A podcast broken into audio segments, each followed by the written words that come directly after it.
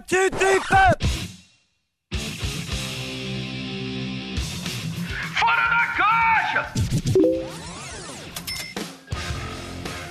Salve, salve investidores! Está começando mais um episódio do Fora da Caixa, o podcast com ideias de investimento fora do comum no mercado financeiro. Eu sou Eduardo Guimarães, sou sócio responsável pela área de análise de ações da Levante Ideias de Investimento. O Fora da Caixa não teria a mesma qualidade se eu não tivesse junto comigo aqui o Bruno Benassi, especialista de ações também aqui na Levante. E hoje a gente tem o prazer de receber o Gustavo Heilberg, fundador e CEO da Hicks Capital, uma gestora de recursos focada né, em fundo de investimento em ações. A gente vai falar sobre filosofia de investimento, sobre os fundos da casa, é claro, sobre análise de empresas na Bolsa de Valores, que é o que a gente gosta de fazer. Então, nada como aí deixar o Gustavo se apresentar. Seja muito bem-vindo, Gustavo. Valeu, Bruno. Vamos começar mais um podcast. Muito obrigado pelo convite, Eduardo e, e Bruno. É um prazer estar aqui com vocês. E, bom, é, para quem estiver ouvindo aí, boa tarde, boa noite, é, bom dia. Enfim, é um prazer é, contar um pouco sobre a Rix aqui. Bom, legal, é, Gustavo. Comece se apresentando um pouco, né? Você é o fundador, né, e CEO aí da, da Hicks Capital. Então conta um pouquinho da história, né? Como você chegou aí até a Hicks Capital e fala um pouquinho também da casa, né? Bom, o, o, eu sou sócio fundador da Rix, foi fundada em 2012, é, cofundei junto com o Rodrigo a, a, companhia, e a história da Rix tem a ver com um clube de investimentos que o Rodrigo e eu tocamos juntos por sete anos antes de fundar a Rix. E a história é que esse clube de investimentos era um hobby nosso, enquanto a gente estava envolvido aí é, 100% do nosso tempo, 100% não, mas 90 e é, muitos por cento do nosso tempo dedicado a, a, a, a um, um trabalho de profissionalização né, e reestruturação de uma empresa familiar chamada Grupo Scalina, que é uma empresa do setor têxtil e varejo, é, onde eu comecei a trabalhar super cedo, o Rodrigo também. É, e, e, e para a gente era legal ter o clube naquele momento, porque era uma forma da gente ver um pouco do que estava acontecendo no mercado, em outras empresas e levar para lá. Então, o caso de Ering, por exemplo, era um caso que a gente fazia muita analogia né, em relação à estratégia, etc. E tinha outros casos que a gente fazia analogia no lado de gestão, como Gerdau, Ambev, que eram referências naquele momento, e a gente trazia muito disso como input para esse, esse trabalho que a gente estava fazendo lá. E ao mesmo tempo a gente usava um pouco da nossa é, experiência de tocar um negócio na economia real mesmo, né, dos desafios de construir time, implantar sistema, é, desenvolver cultura, é, enfim, é viver na prática é, questões de mercado, né, dinâmica competitiva e etc., para fazer melhores investimentos. E e aí acabou que a gente, eh, em 2010, acabou vendendo o controle da companhia para um fundo de private equity, o Carlyle. Eh, e aí o Rodrigo e eu ficamos mais um tempo lá, fizemos uma transição. Eh, e aí fomos para o conselho e decidimos transformar aquilo que era nosso hobby, nosso principal negócio, que era um lugar onde a gente via que a gente ia conseguir com, combinar as duas coisas que a gente gostava de fazer, que era dessa discussão sobre o que faz uma companhia dar certo, né, e sobre empresa mesmo, com o lado de investimento é, financeiro também. Então, a Rix nasceu ali com capital próprio, né, uma motivação nossa de atingir um alto retorno sobre aquele capital que a gente estava investindo, e, e, a gente sabia que para fazer isso a gente precisava ter as melhores pessoas junto conosco, então a gente desde sempre se viu como uma casa que seria uma partnership, que seria aberta a clientes, é, e, mas sempre com a premissa de um alinhamento total de interesses entre o que a gente ia fazer para o nosso capital e, e para terceiros, né? Então todo mundo investe nos mesmos fundos e é, enfim, e a gente está lá realmente buscando maximizar retorno e não necessariamente maximizar é, assets under management, né, volume. É, então, acho que é, essa é um pouco a história. O Rodrigo também teve aí nesse, é, no começo da carreira dele uma passagem pela Scopus, é uma gestora de investimentos, foi onde também esse, esse gosto por investimento nosso foi se desenvolvendo. E mesmo antes dele ter essa passagem, a gente desde muito cedo se envolve no lado de investimentos da família, né? Então, desde os, desde os 10 anos de idade, assim, praticamente, a gente já estava envolvido lá em, em discutir, é, é, enfim, oportunidade de investimento, alocava em fundos, a gente era, era super ativo nisso, então é, fomos picados aí pelo, pelo bichinho do, do gosto pelo investimento, e aí juntamos isso com esse lado de, é, de gestão de empresa, e aí isso forma um pouco do DNA, para terminar aqui, que é um dos grandes diferenciais da, da RICS, que é o DNA de economia real aplicado ao investimento. Né? E o DNA de economia real é isso, é um pouco usar esse, esse chapéu de empresário barra gestor para te ajudar a ser um melhor investidor. Né? Então, combinar as duas técnicas né, e os dois vieses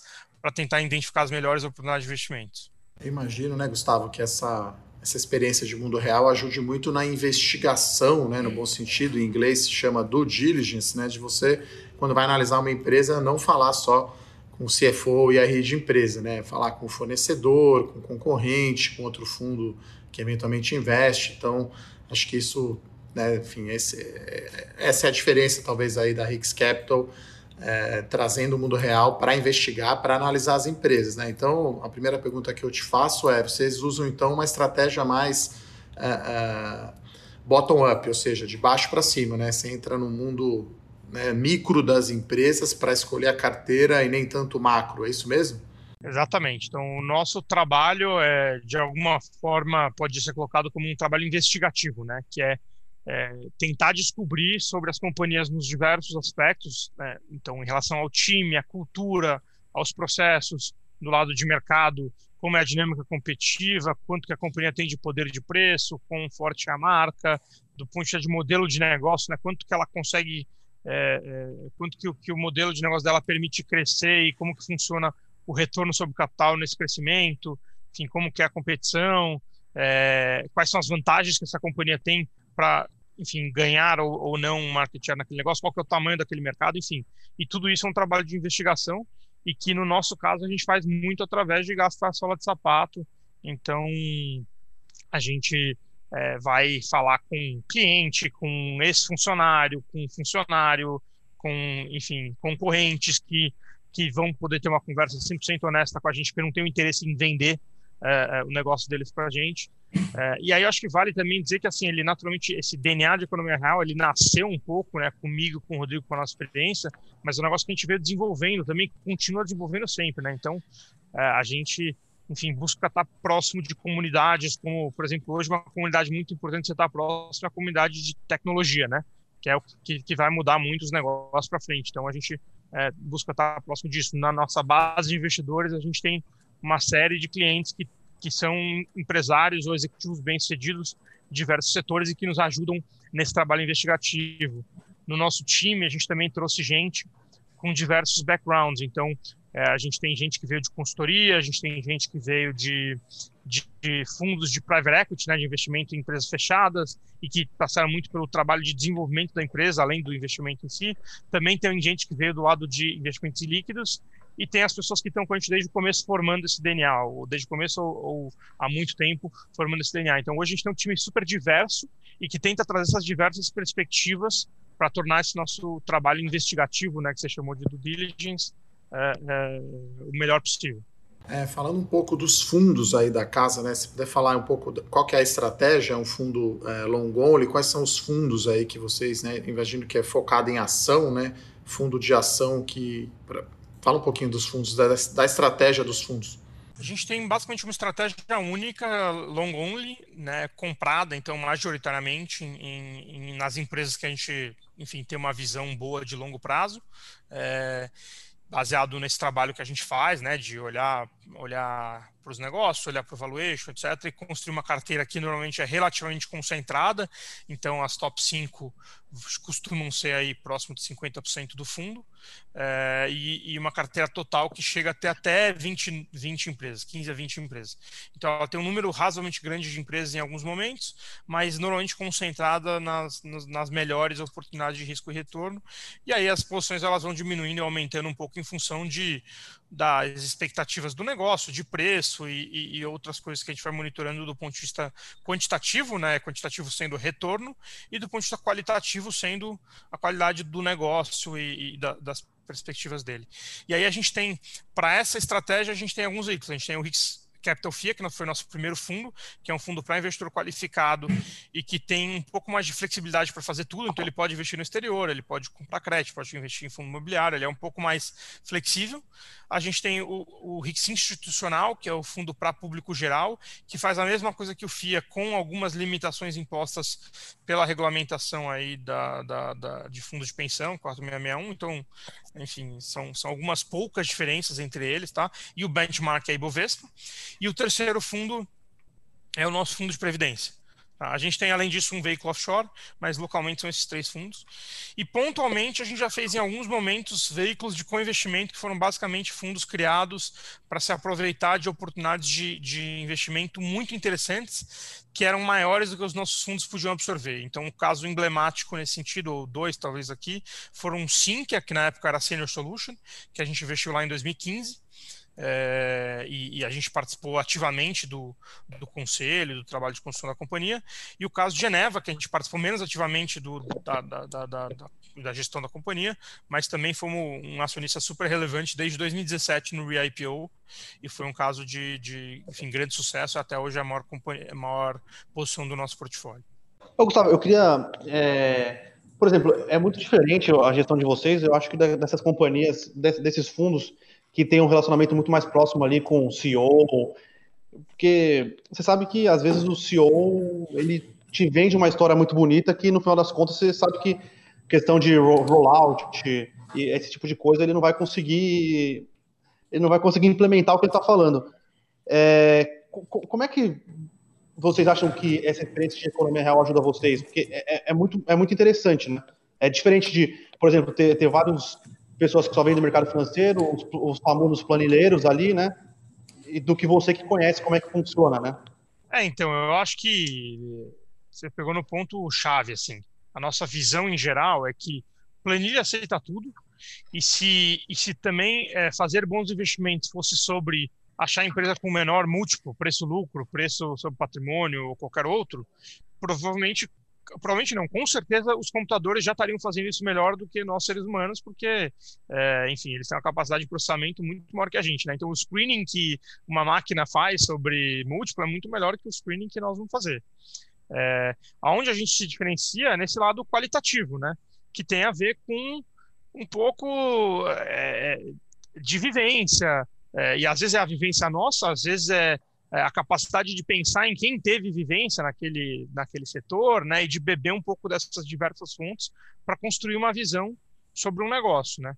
E, então, como eu falei, por isso que o nosso trabalho assim é ter, é, a gente né, veio um pouco esse DNA, mas tem constantemente atualizar e desenvolver e reforçar esse processo de estar próximo da economia real, né, e do que está acontecendo nos setores, nas empresas, para que a gente possa identificar bons investimentos.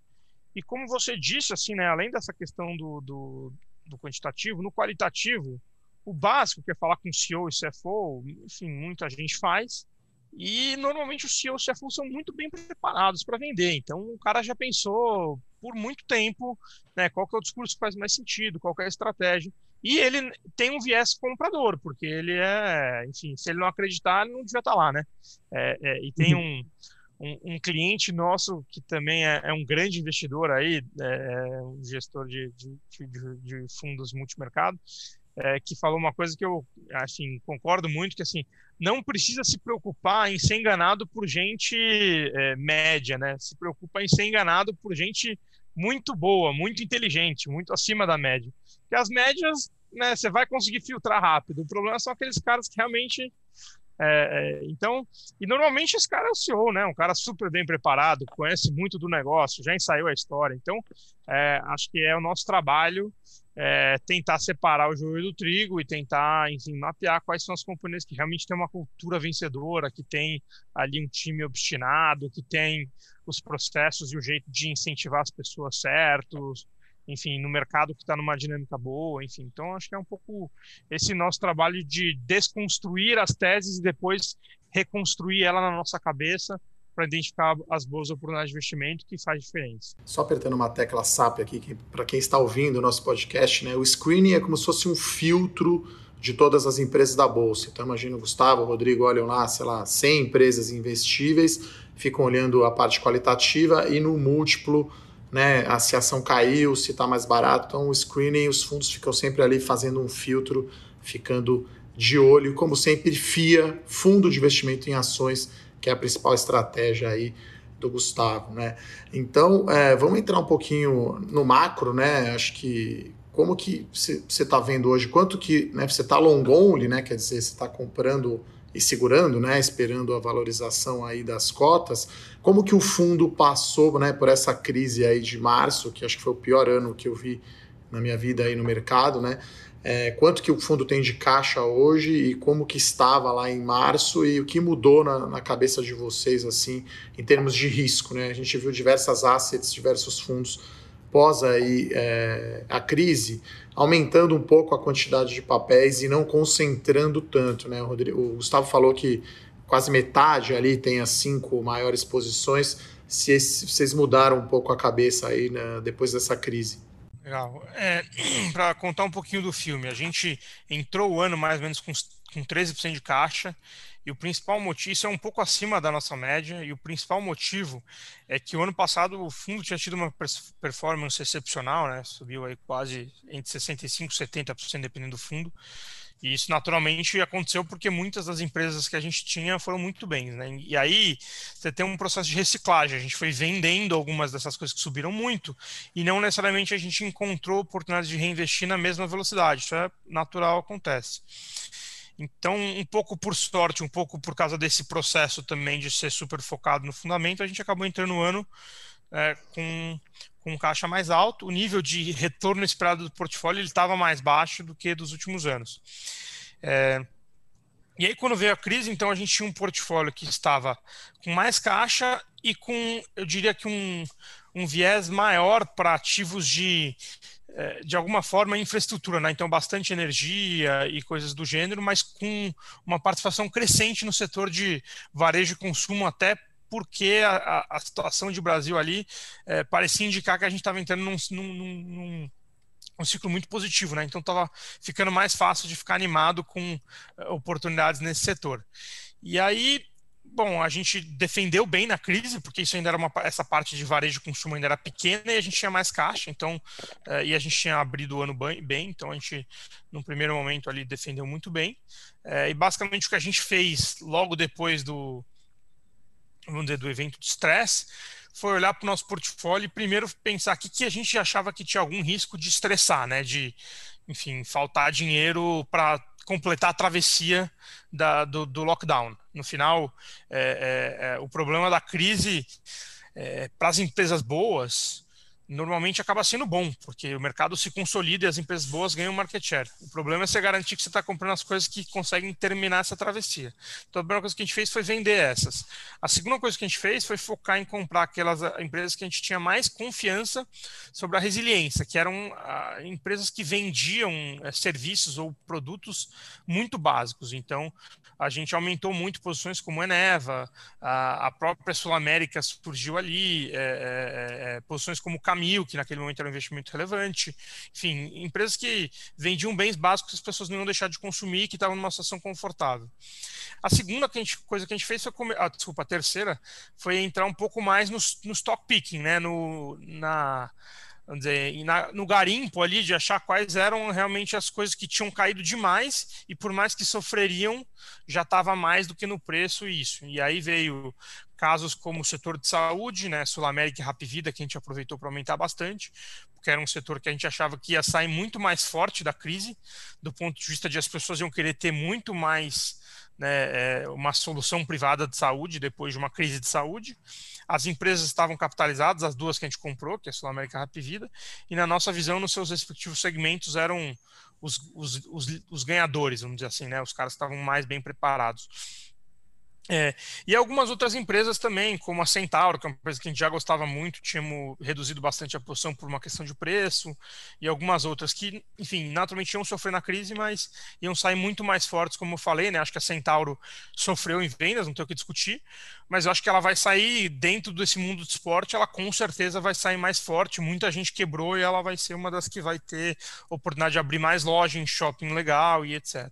E aí hoje, um pouco a visão que a gente está tendo, a gente acha que assim o mercado ele voltou muito rápido é, e, e, você a, a, dispersão de preço aumentou muito, né? Então as coisas que, que voltaram rápido também como negócio, é, essas coisas acabaram acelerando muito rápido o preço e algumas a gente já está achando, enfim, até que passou um pouco do ponto.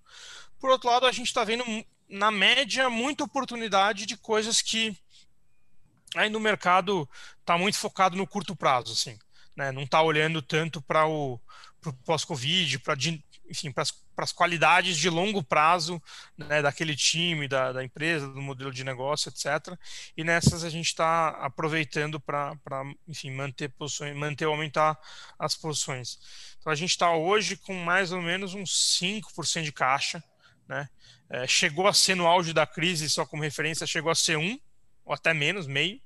E hoje a gente está com 5%, algumas coisas andaram muito, a gente deu uma ajustada, mas a gente está bastante investido ainda. É interessante essa, essa visão de longo prazo, que acho que o mercado olha muito curto, né, Gustavo? Então, o pessoal preocupado com a eleição americana, que enquanto a gente grava aqui nem acabou a apuração, mas aparentemente o Biden vai ganhar. Teve semana passada a segunda onda de Covid na Europa que derrubou o Ibovespa, e tem a questão fiscal brasileira que preocupa muito, né? Então a gente vê é, muito risco no curto prazo, né? Mas acho que a gente tem essa visão aqui na Levante que o stock picking que é você escolher as boas empresas, os bons setores, vai fazer toda a diferença no investimento em ações daqui para frente. Né? Como que é a visão mais macro? Eu sei que vocês olham mais o, o bottom-up, olham mais as empresas, mas como que você vê acho que essa questão fiscal, né, na minha opinião, seria o maior risco né, para investimento em ações. Você concorda? É, ô Guima, deixa eu só dar um spoiler aqui. Um dos sites que eu acompanho aqui é, acabou de dar sem, a, sem o Arizona e sem a Georgia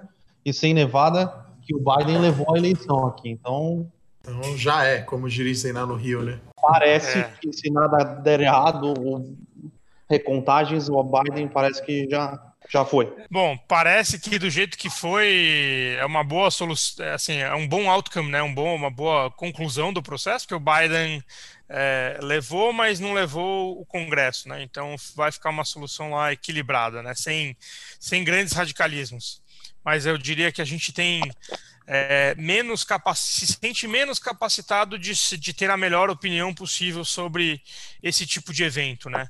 E a gente acha que no final eu concordo contigo, assim, é, é o principal risco hoje para quem está olhando investimento em, em, bolsa no Brasil é, é, é o fiscal. Mas no final, também, quando você pensa pragmaticamente, se você estiver comparando as classes de investimento, né, e não pensando no absoluto, seja comparando investir em renda fixa no Brasil e tal, eu acho que esse risco ele é o mesmo para tudo, né? Então, você, é, se estiver investindo em renda fixa, você também tem o risco fiscal, porque essa conta vai chegar, ou ela vai chegar na inflação, ou essa conta vai chegar em imposto, de alguma forma ela chega.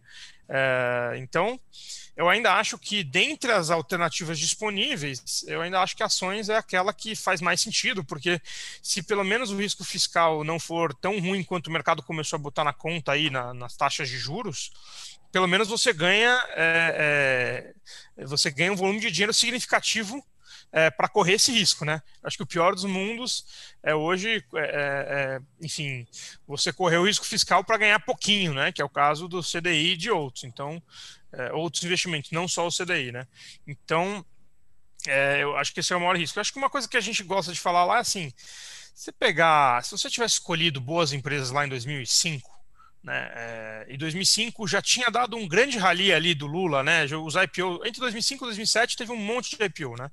É, realmente, você mede, pega a média dos IPOs foi ruim, mas se você tivesse escolhido boas empresas, Renner, é, Localiza, TOTOS, o Brasil passou por né, crise da Dilma, depois crise da Dilma de novo, enfim, mas passou por vários, vários momentos e foram, foram retornos excelentes, né?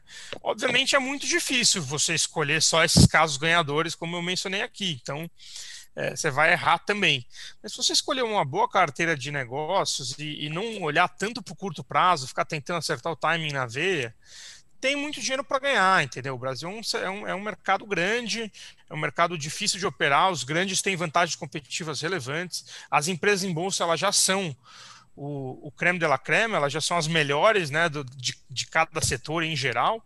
Né? Então, é, se você dentro desse ambiente conseguir ali focar no, no fundamento, escolher os bons negócios, às vezes até mesmo que você pague um pouquinho mais caro, né? É, mas se o negócio se desenvolver, a gente gosta muito do exemplo do Walmart. O Walmart abriu capital lá em 1970 e pouco, uma coisa assim, valia 50 milhões de dólares. Tinha lá algumas poucas lojas. É, enfim, passa aí 20, 30 anos, é uma empresa de é, alguns, algumas centenas de bilhões de dólares. É, não foi pagar barato que fez você ganhar dinheiro. O que fez você ganhar dinheiro foi ter escolhido um modelo de negócio que era pequeno, num, num, num universo endereçável enorme, com um modelo replicável que dava muito retorno e ter surfado essa história. Então, o que a gente quer fazer na Rix é encontrar os Walmarts, né, as empresas ali médias, mas que estão em mercados grandes, bem tocadas e que tem 20 anos de crescimento pela frente, entendeu? E aí o preço vai nos ajudando a falar, puta, vou ter uma posição um pouco maior, um pouco menor, é, por um tempo, eventualmente eu vou deixar de ter. Mas se você acertar nisso, o macro vai, vai impactar pouco o seu resultado, né? Interessante isso que você falou, né, Gustavo? A gente fala isso muito aqui na Levante, né? Os investidores, pessoa física tem que ter um horizonte de tempo mais longo, isso não é fácil, né? O brasileiro não tem essa cultura. Como que você vê esse crescimento aí de pessoa física na bolsa? Né? A gente tem 3 milhões hoje né, de investidores. E você, a, a Rix pegou essa onda um pouco? Você, você, tem bastante pessoa física também entre os seus cotistas? Eu diria que, é, é, enfim, dependendo com quem você compara, é pouco ou muito, né? Então, assim, a gente sim captou, a gente está em todas as plataformas, a gente tem um bom volume. Hoje, é, plataformas em geral representam, assim, pouco menos de 20% do nosso capital total. Então, a gente tem uma base de capital que, ela, em geral, ela é razoavelmente diversificada, mas nós temos um número de clientes é, é, bastante razoável, assim. Muito mais do que na época que a gente montou o negócio, a gente imaginava que, que seria, né? A gente, enfim, conhecia mais o, né, o modelo de, de poucas famílias, né? Grandes, de mais alto patrimônio. E acho que o, o mercado como um todo se desenvolveu muito para um lado positivo, né? Com as plataformas dando acesso a, aos melhores produtos para todo mundo. E a gente tem feito um esforço de ficar próximo desse investidor, né, de explicar o que a gente faz, para ele ter a tranquilidade de, enfim, estar tá com a gente pelo longo prazo, né? O que a gente vê, né, muito nos nossos fundos e em outros fundos, às vezes essa essa ânsia do curto prazo de tomar decisão, né? Às vezes o investidor acha que quanto mais decisão ele tomar, mais dinheiro ele vai ganhar. É, e tem muitos setores que é assim, né? Quanto mais você trabalha, mais você ganha o nosso setor é um setor que 20% das decisões que você toma, ou às vezes até menos, geram 80% do resultado. Né? Você tem que sentar na mão 80% do tempo, é, pensar, pensar, pensar muito e tomar poucas decisões que vão fazer muito do resultado. E aí, essa ânsia de tomar decisão, às vezes tem investidor que fala: ah, puta, o fundo teve seis meses bom, vou entrar, vou sair. Então, a gente tenta fazer muito esse trabalho também de estar próximo de, de gente como vocês, né, e fazer podcasts e coisas como isso, justamente para contar o que a gente está fazendo, deixar as pessoas tranquilas e, e fazer elas pensarem como a gente pensa, que olha, eu tenho aqui um negócio, né, não tenho um fundo, eu tenho um portfólio de companhias é, que algumas vão se beneficiar de um Brasil de um jeito, outras vão se beneficiar de outro, não tem uma grande aposta macro aqui que vai acontecer algo, tenho um portfólio super balanceado de boas companhias que vão crescer o lucro e ao longo do tempo eu vou ganhar dinheiro fazendo isso. E se eu for bem sucedido, ainda vou bater a bolsa, vou bater, enfim, todos os índices, né? Mas é muito, muito assim, estou focado em comprar um bom portfólio de empresas. Como se você estivesse comprando um bom portfólio de imóveis. Né? Você comprou, enfim, imóvel na Faria Lima há 30 anos atrás, tanto faz o. Tanto faz as N crises que tiveram, você ganhou dinheiro, né? Porque você escolheu um bom portfólio de ativos reais. E ações, enfim, guardadas as devidas proporções, a gente tenta fazer a mesma coisa. Bom, vamos entrar agora na parte um pouco de setores, né? Então, falando aí das posições dos fundos, né, Gustavo? Então, Eneva, né, uma, ação aí do setor elétrico, né, teve a fusão aí com a, com a STT que acabou não acontecendo, a S acabou, o BNDES acabou vendendo para S Corporation, não é uma ação pagadora de dividendo como é tradicional do setor elétrico, então, se você puder falar um pouquinho, então, qual é o racional aí dessa posição, que imagino que vocês já têm algum tempo, em Eneva. É, a Eneva ganhou muito, muita notoriedade nessa tentativa de fusão frustrada aí com a STT, que a gente via muito mérito para ambas as companhias, é uma pena que não saiu. É, mas a empresa é muito mais do que isso. Né? Então, a gente está investido na empresa desde 2017. Ela é uma empresa que tem um modelo de negócio muito diferente do setor elétrico, porque ela combina é, um negócio de exploração de gás, né? então ela, ela, basicamente produz gás e usa esse gás para, ao invés de vender o gás no mercado, como seria uma tradicional produtora de gás, ela usa esse gás para produzir energia e aí ela vende essa energia através de contratos de longo prazo. Então, quando você olha em termos de modelo de negócio, é muito interessante porque você tem a margem o retorno sobre capital de um business de gás, sem a volatilidade que tipicamente o preço da commodity, uma commodity como gás tem, é, e sem a volatil e, e com a estabilidade que um contrato de venda de energia de longo prazo te dá. Então, você tem quase que o melhor dos mundos, que é um negócio previsível, com alto retorno. É, e, e, e, aí, quando a gente comprou, basicamente você, é, assim, o mercado não, não dava valor nem por esse portfólio que já estava instalado, mas é, além disso, uma coisa que a gente identificou lá e que nos, nos chamou muito a atenção é que essa empresa tinha um modelo que permitia a ela continuar investindo em projetos de altíssimo retorno sobre capital por muito tempo. Quando a gente entrou na, na companhia em, em 2017, ela valia 3,5 bi ela tinha alguns projetos de fechamento de ciclo. Fechamento de ciclo é basicamente você tinha usinas que queimavam o gás e esse vapor, esse vapor né, ia para a atmosfera e ele era perdido. Né, ele não era reutilizado. E o fechamento de ciclo você usa esse, esse vapor para aquecer uma nova caldeira e gerar mais energia. Né? Então, o retorno sobre o capital desse projeto será altíssimo e tinha potencial de mais do que dobrar o valor justo ali da companhia. Né? Então estava comprando um negócio barato, né, previsível, ainda tinha um monte de projeto com alto retorno sobre capital. É, e o tempo foi passando e a gente foi ficando cada vez mais animado com a história, porque o management se provou cada vez melhor do que a gente já via no primeiro momento, então, com uma altíssima capacidade de executar os projetos, de originar novos projetos de investimento, e dado o modelo de negócio deles e a situação do Brasil, o perfil de, de matriz né, energética do Brasil, uh, eles continuam tendo hoje assim uma oportunidade de investimento em projetos de alto retorno com, com, com, alto volume interessante. Então, é quase que uma plataforma de, de alocação de capital nesse setor muito interessante. E aí é, é, é, legal porque assim as pessoas olham muito esse setor como um setor de dividendos, né? E o jeito que a gente pensa, eu só quero dividendo se a empresa não tiver retorno, é, é, vamos dizer, retornos bons para fazer projetos bons. E o caso da Eneva, ela não paga dividendo justamente por isso, porque ela tem constantemente reinvestindo muito acima do que é o custo de capital do, do, do acionista, né? É, e esse setor no Brasil é um dos setores que a gente acha mais interessantes, assim, hoje, de, o setor de infraestrutura como um todo. Né? Você tem uma carência enorme de, de, de, de infraestrutura, é, e, e, com retornos permitidos altos é, e muita previsibilidade. Então, Uh, e a Eneva, enfim, num subsegmento assim, ela está surfando justamente essa onda de, enfim, investir uh, nesses projetos que vão surgindo. Então, enfim, é um negócio que a gente gosta muito, já foi uma posição de 20% do fundo, hoje é uma posição de uns 10% do fundo, ainda é a maior posição. Uh, enfim, a gente gosta muito do negócio. E acho que é, é um pouco isso. Gustavo, você diria que vocês focam mais em, em, ações de crescimento do que valor, né? Já fazendo spoiler, a gente vai falar aqui de Sul América e de Gereissat, né? Participações que é a dona da Iguatemi. Essas acho que já tem um viés já para pagar um pouco mais de dividendo, né? Talvez Gereissat, até porque shopping, o ambiente agora não é tanto de crescimento. Então, qual que é a visão entre... Porque parece que as ações de crescimento estão dando um baile nas de valor por larga margem, né? Uma verdadeira goleada e tudo que é crescimento anda muito, tudo que é valor fica para trás, né? É, a gente, a gente, nem gosta muito dessa classificação assim, desse jeito, né? Apesar de eu ter entendido o que você está querendo dizer, mas é, é porque eu não acho que essas coisas são necessariamente antagônicas, né? Às vezes o valor está no crescimento, só que às vezes já está tudo no crescimento e um pouco mais, né? Quer dizer, às vezes já está precificado muito mais. Então a, a gente tenta olhar as coisas de uma forma muito pragmática, né? De é, risco-retorno. E a gente tenta plotar, em geral, as empresas, é um framework novo que a gente desenvolveu, em três, em três é, uma matriz de três é, é, fatores, assim, né? O primeiro é se a empresa, é, o que, que, tem que eu consigo botar na conta, né?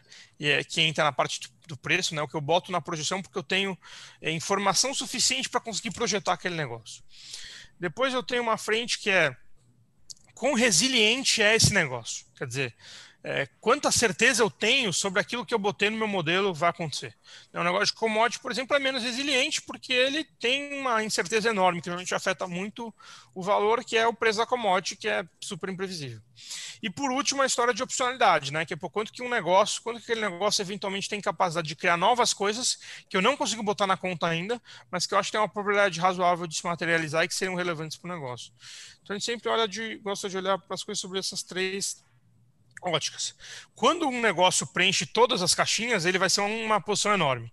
Então, o caso de Eneva, ela era resiliente, tinha opcionalidade, um monte de projetos que eu não conseguia botar na conta, mas eu sabia que tinha lá e o management sabia fazer, tinha track record de fazer, etc., num preço interessante. Puta, esse é um negócio que eu vou ter 20%.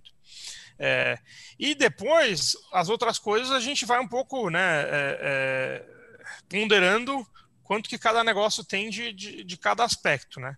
É, então, a Eneva combinava esses, esses dois lados. Aí você pega o caso de Gereissat, eu diria que é um caso mais de velho, sim, mas de alguma forma, assim, a empresa que dentro do setor dela, é, ela acho que ela vai crescer acima do setor porque ela tem os melhores shoppings, os melhores ativos é, nas, em cidades dominantes.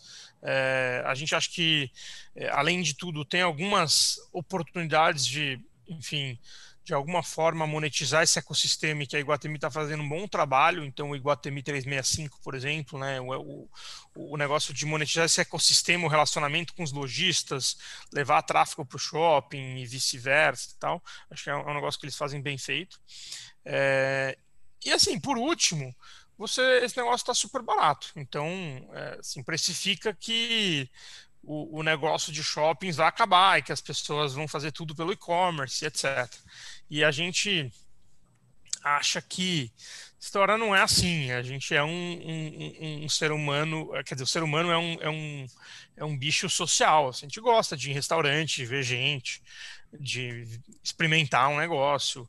É, e eu acho que o que está com os dias contados é aquela experiência de varejo puramente transacional. Né? Eu vim aqui só para comprar um negócio, levar para casa, isso daqui a gente que está com os dias contados. Mas a experiência de varejo, que é uma experiência mesmo, que o cara vai lá para ver, para comprar, para comprar algumas coisas no mesmo lugar, para levar os filhos, a gente acha que isso aqui vai continuar existindo. E o paralelo com os Estados Unidos, que às vezes é feito, a gente acha que não é justo porque lá o nível de penetração de shopping é muito alto, né? Então é, não é comparável. É, então é um pouco isso. A gente acha que, e, e, além disso, mesmo nos Estados Unidos, quando você olha os melhores shoppings, né, nos melhores lugares, ainda assim esses shoppings têm crescimento real, né? Então é, também tem um lado de que, mesmo que o, o setor de shopping como um todo decresça, estando nos melhores shoppings, nas melhores localizações, você ainda uh, uh, vai ter crescimento. Então, enfim, é, é, é um caso que candidato para aumentar aí, porque tem, tem oportunidade de crescimento, no portfólio dele tem um monte de oportunidade de investimento em expansão, é, em é, mixed use, né, projetos corporativos, residenciais, etc., nas mesmas regiões, é, tem o 365, então tem, tem coisa interessante, tem oportunidade de aumentar o stake dele nos ativos, é, é previsível, né, um negócio que você tem lá uma receita fixa e tal, e, e a gente acha que é, pô, a vacância que vai surgir agora fruto do Covid vai ser ocupada rápida, porque tem fila para entrar no Iguatemi JK, no Iguatemi São Paulo e etc. E está num preço excelente. Então, é, é, isso. No final, a gente tenta ser, respondendo a sua pergunta, super pragmático nessas discussões. Né? É, é enfim, tá difícil realmente de achar um negócio de growth barato hoje, né? Porque o mercado está pagando nessas coisas caro. É, até sendo um pouco advogado do diabo, né? A gente está gravando aqui numa sexta-feira e acabou de sair o resultado da Iguatemi, né? A Gereissat é como se fosse a Itaúsa da Iguatemi, né? É a empresa que controla. A gente viu ali é, vacância aumentando, inadimplência também, né? Então, as empresas, eu acho, eu olhei esse setor também há muito tempo, acho que mescla crescimento com valor. Não é uma localiza, mas acho que é as, as, empresas de shopping mesclam crescimento com valor, mas os lojistas satélites, né, as lojas menores, estão na má forma, né? Então a Iguatemi está tendo que dar desconto, aumentou a vacância e aumentou a inadimplência. Como que é? Eu sei que preço importa, né? Valuation parece muito barato de ação de shopping, as ações estão caindo entre 30% e 40% no ano, mas tem esse, né, esse risco e a alavancagem né, da Iguatemi subiu um pouco. Né? Como que você viu aí? É, se na visão de vocês piorou muito ou é algo que já era esperado por conta da Covid? Na verdade, o resultado do trimestre é até melhor do que a gente esperava. Tá? A gente achava que a curva de recuperação do varejo físico fosse ser um pouquinho mais lenta e dos do shoppings até mais ainda. Né? Se você olhar, ouvir eles falando ali em outubro, a venda já está chegando muito próximo do que era ano passado é, especialmente se você excluir alguns setores que sofreram mais por causa, como restaurantes, cinema e etc. Então, a gente não achou resultado ruim em relação ao que a gente esperava. Acho que esse ponto que você comentou dos lojistas, ele é, ele é talvez o ponto chave assim para acompanhar.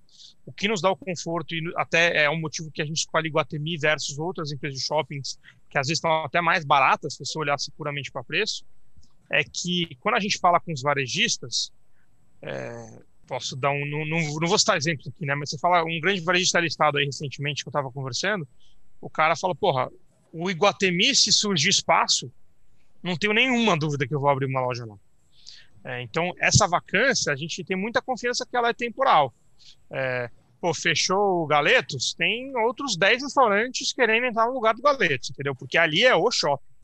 Né? Eles têm uma capacidade de atração muito diferenciada.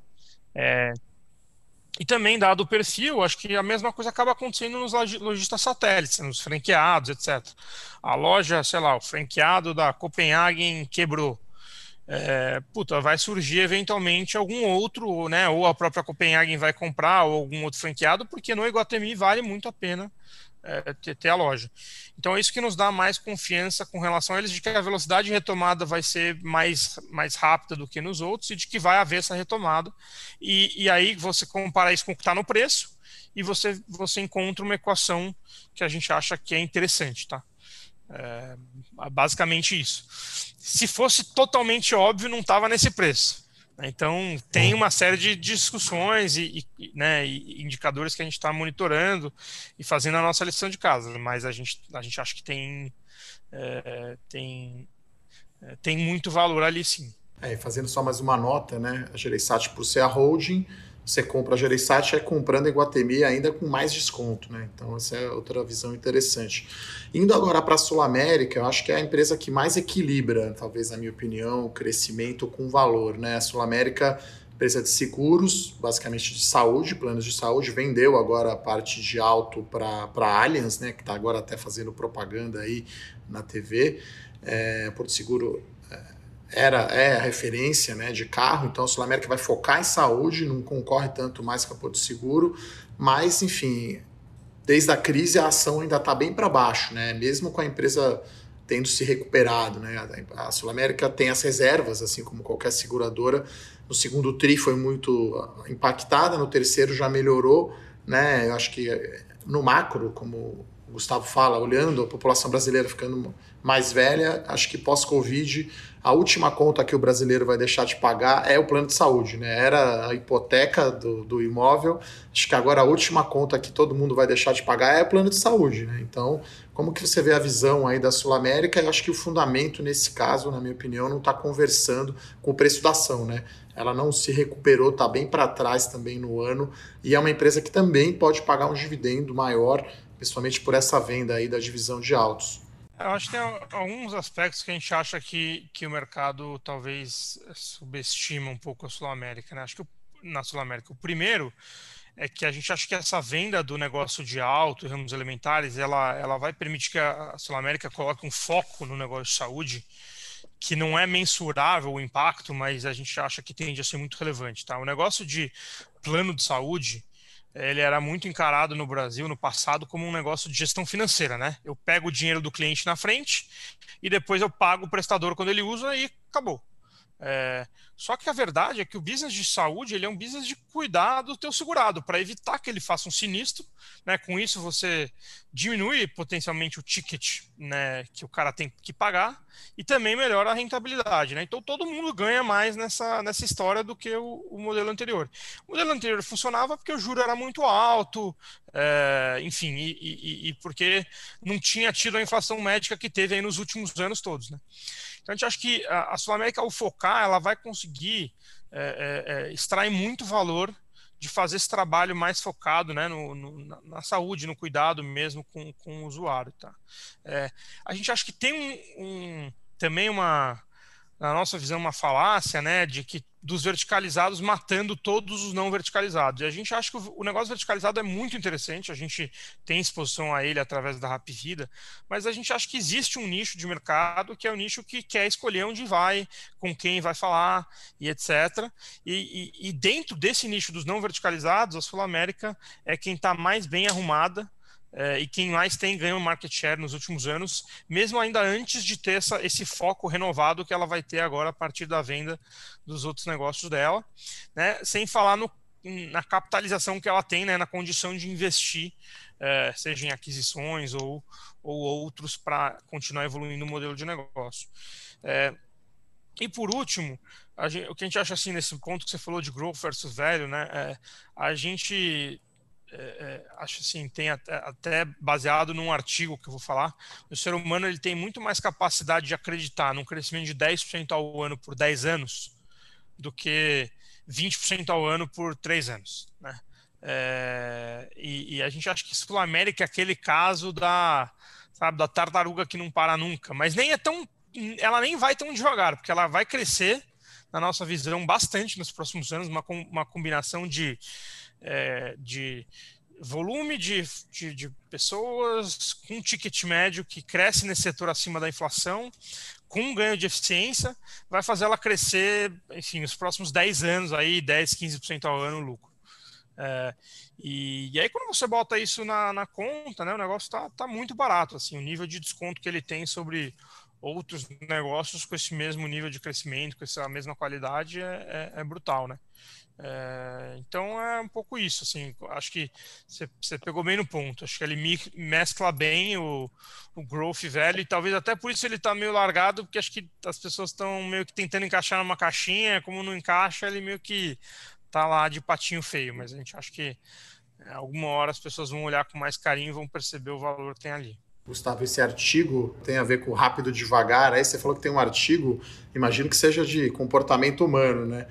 Sobre essa do pessoal acreditar mais nos 10%. Se você puder falar aí, depois a gente coloca, inclusive, no nosso Twitter, lá no Fora da Caixa, para o pessoal ler. Cara, eu tava até tentando lembrar da onde que é, qual que é a fonte disso que eu tô falando. É, é, e eu, eu esqueci agora, depois eu até checo e mando para vocês. É, a, gente, a gente repete muito esse caso lá, mas eu esqueci, eu esqueci qual é a fonte mas é sobre é algum artigo, algum livro sobre economia comportamental. É, o Gustavo, deixa eu. Hoje está muito em, em, moda, né, em voga a questão do SG. Quando vocês veem essa questão de SG, aí vocês veem com mais uma oportunidade positiva quando vocês estão fazendo o valuation de vocês, ou vocês já conseguem incorporar no modelo? Se vocês incorporam no modelo, tem alguma empresa que vocês analisam e veem isso? Como é que funciona essa, essa questão para vocês? A gente está justamente no processo de estruturar a forma que a gente incorpora ESG nos investimentos. Então, acho que uma parte do que está dentro do conceito a gente já fazia né, de forma intuitiva. Né, sustentabilidade no final tem a ver com valor no longo prazo. Você compra um negócio que, enfim, tem algum elo da cadeia que não está encaixado, ele não é ele não é sustentável no longo prazo e, portanto, o valor dele também não é aquilo que você talvez vai ver no modelo, né? Então a gente já fazia um pouco disso, é, mas agora a gente está institucionalizando, estruturando isso. Então a gente contratou uma consultoria, a gente aderiu ao PRI, que é, o, é um selo né, de compromisso com investimento responsável, e a gente está no meio desse processo, tá? É, dito isso, acho que tem, enfim, talvez algumas empresas que a gente investiu ou tem no portfólio que são destaques nesse sentido, né? Então, Natura talvez a mais emblemática, uma posição que a gente desinvestiu recentemente, mas ela é talvez o, o ápice quase perfeito, assim, de como lidar com o tema SG como um todo. É, e, mas talvez para falar de uma que está no portfólio, acho que é o caso da Renner, assim, é um caso que a gente também, dentro do setor dela, a gente vê que é uma empresa que tem é, realmente vários dos princípios de ESG realmente é, enraizados, né? não é discurso para mercado. Então, é, você vê que a companhia tem uma preocupação efetiva com, com diversidade na, na, governança e com a evolução disso, apesar de não ter uma meta formal ainda. Você vê que a companhia é, há muito tempo já se preocupa com a cadeia de fornecedores, né? E é, num setor que já teve muito problema sobre isso. Então, em certificação de fornecedores, certificação de matéria-prima e, e, outras coisas né, que acabam tendo, a, que acabam afetando aí tanto o elo social quanto o elo ambiental.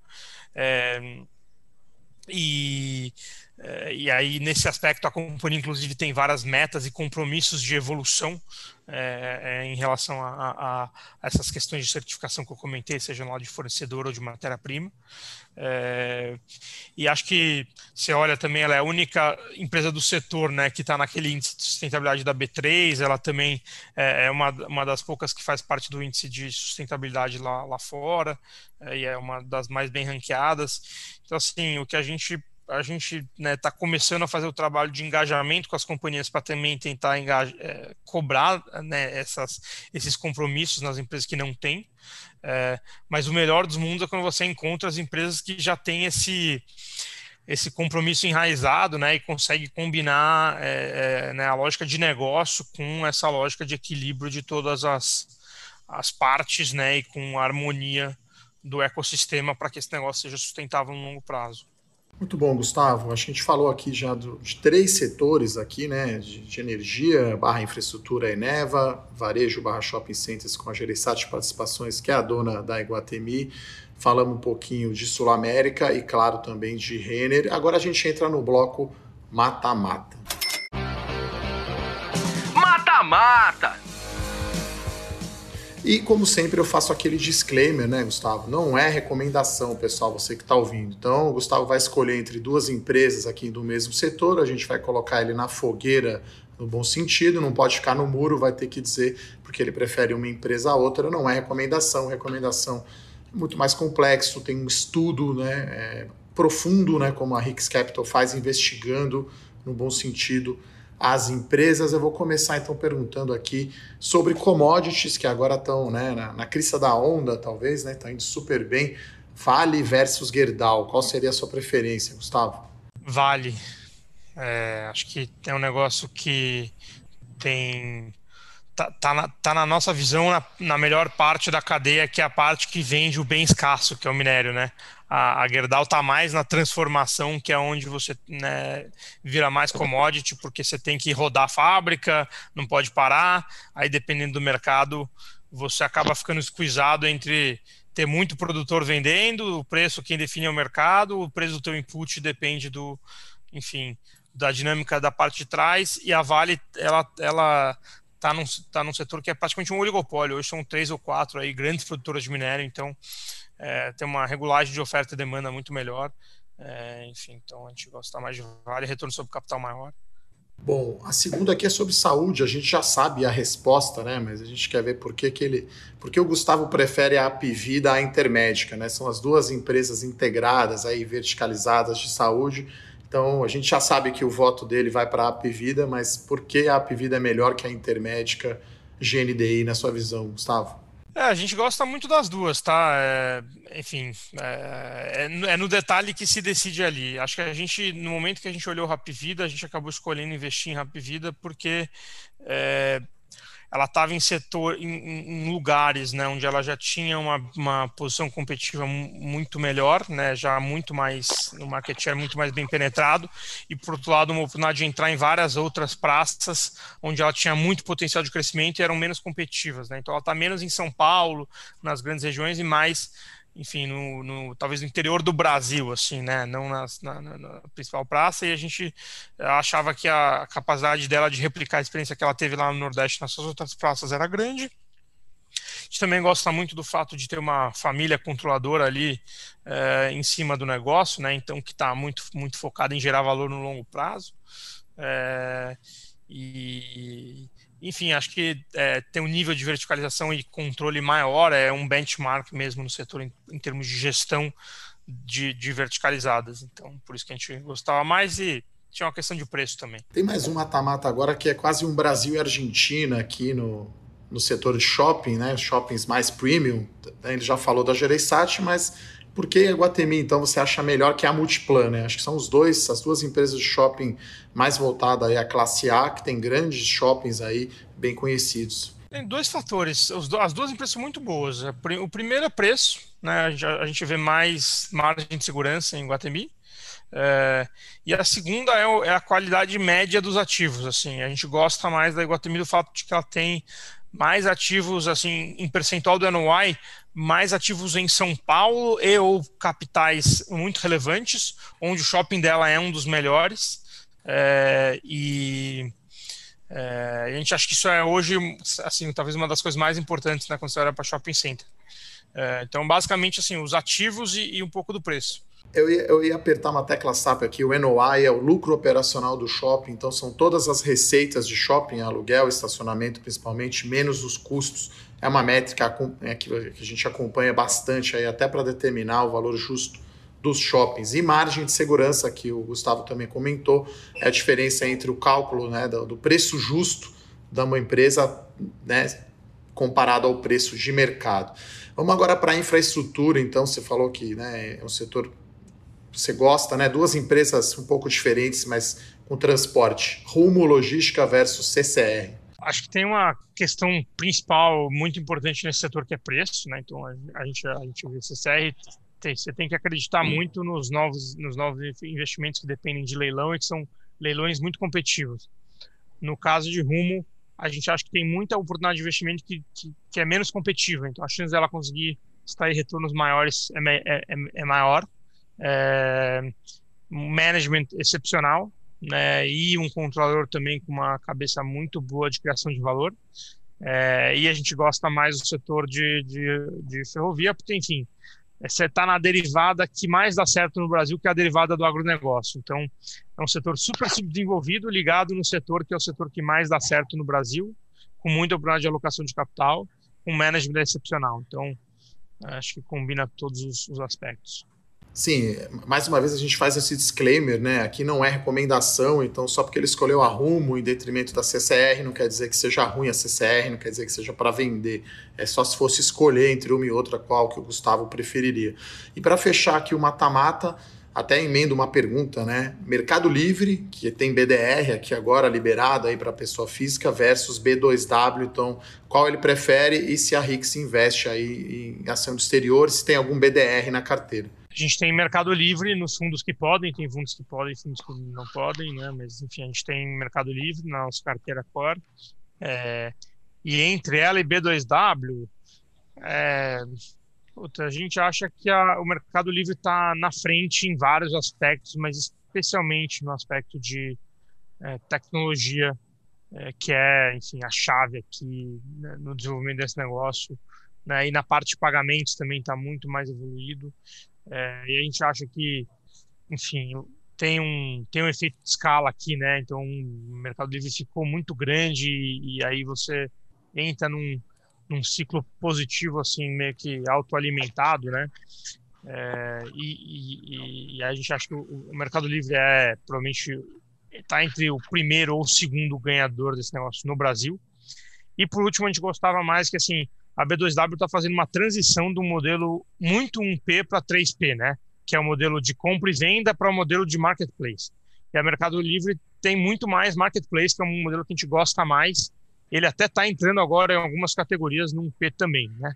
Então, mas a gente, a gente gosta mais do mix de, do Mercado Livre nesse sentido, porque o retorno sobre capital é, é maior.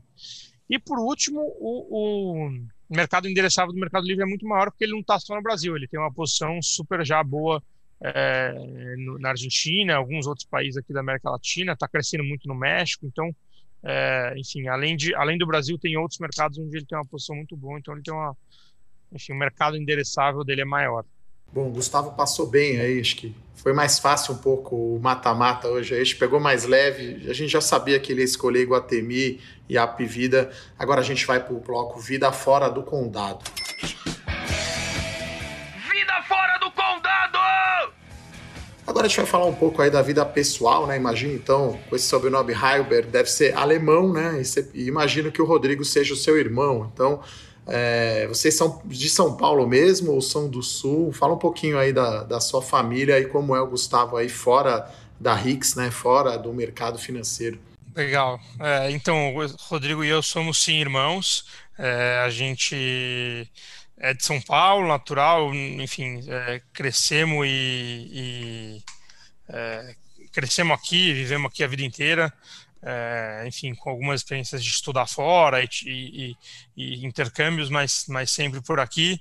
É, minha família é alemã vieram para o Brasil na segunda na época da Segunda Guerra, né, fugindo da, da, da, da guerra lá do, do Holocausto.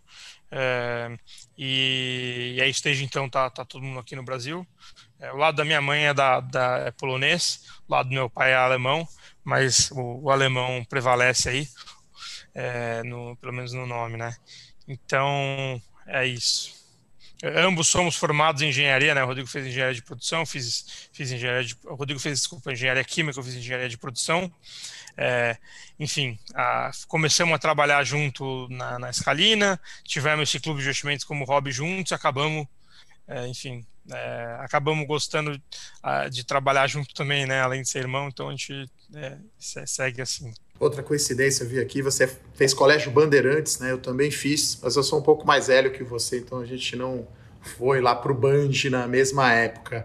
É, pedir para você agora falar de, de algum livro, alguma série, né, que você acha interessante aí, que você, enfim, talvez nessa época de pandemia a gente conseguiu ou, teve aqui, né, ver mais série ou ler livro, enfim, né, ficando em casa. Então deixa aí um, um livro ou uma série aqui para os nossos ouvintes do podcast Fora da Caixa, Gustavo. É uma série que eu vi super recentemente, gostei muito, é, aplicável para vários setores e áreas da vida, é Playbook, é, que é uma série sobre técnicos é, de, de, esporte né, em geral. Então, conta a história da, da seleção de futebol feminino dos Estados Unidos, é, o técnico da Serena Williams e, enfim, a, a, a experiência. Tem o Mourinho, né? José Mourinho, eu vi esse aí, o episódio fantástico, né?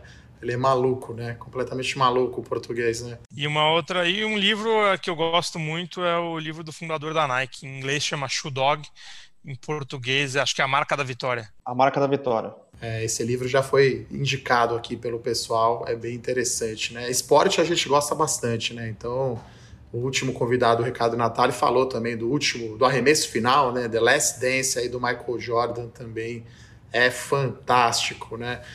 É, Vamos então agora para o final, pessoal, né, que está acompanhando a gente até agora, quer saber qual que é o call fora da caixa do Gustavo da Hicks Capital. Hicks é H-I-X, né, pessoal? Então, Hicks Capital, vamos lá. Qual que é o call fora da caixa, Gustavo? Call fora da caixa. A gente tenta fazer tudo fora da caixa, né? Eu vou te falar o mais recente, a posição mais recente grande que a gente montou, né? A gente já falou de Geneva e tal, foi uma, é um investimento em Light. A gente começou a fazer o investimento tem alguns poucos meses aí, é, e é basicamente uma aposta no, numa transformação numa empresa que já tentou fazer essa transformação algumas outras vezes. Né, e o que, tinha, o que tem de diferente dessa vez é que a gente acha que os astros estão alinhados porque você tem um grupo de acionistas com poder suficiente para implementar a mudança. Então, o Ronaldo César Coelho, o Betsy Cupira é, e o mercado, né, é, hoje a CEMIG acabou sendo, acabou ficando uma, uma, acionista menor lá, então esse grupo de acionistas tem uma, uma influência, uh, enfim, significativa. Um time excepcional, o Firmino, que é o novo presidente do conselho desde o mês passado, é, é o cara que mais tem experiência em fazer turnaround de distribuidora de energia de longe no Brasil. E o Firmino trouxe como CEO o Nonato, que era o CEO agora da Ceal, que é a, a distribuidora do Alagoas, da, da, que a Equatorial comprou, mas que foi o cara que fez o turnaround da Celpa quando eles compraram e antes disso, enfim, trabalhou no setor por muito tempo. Então, a gente já está se formando ali um time que tem, assim, se tem alguém que vai conseguir fazer o turnaround da Light, são esses caras.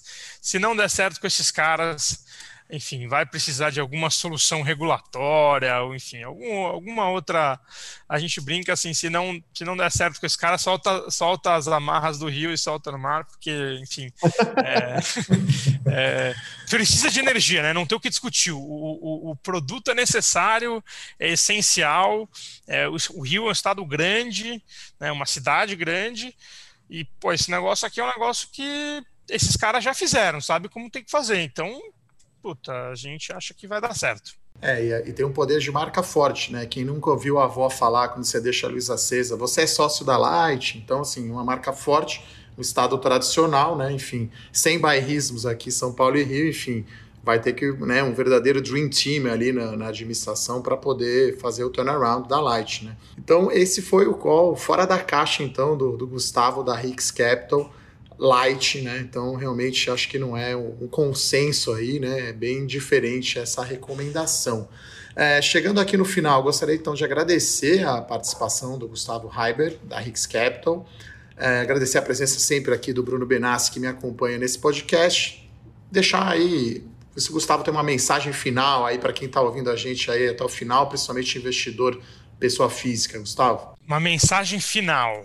É... Eu acho que é meio clichê, mas eu realmente acho que essa história de aprender a pensar no longo prazo eu, é, é uma chave que você vira e faz muita diferença assim, para o investidor em ações. Seja comprando a sua própria carteira, seja investindo em fundos. Então, obviamente, isso não quer dizer não estudar, não monitorar, não tomar algumas decisões ao longo, ao longo do caminho para fazer ajustes, mas eu acho que é, quem conseguir pensar no longo prazo, escolher as boas empresas, os bons gestores, é, é, enfim, nesse novo ambiente de juros aí e tiver estômago para lidar com a volatilidade de curto prazo, acho que tem uma oportunidade de investimento muito legal. O mercado brasileiro de ações a gente acha que ainda vai se desenvolver demais.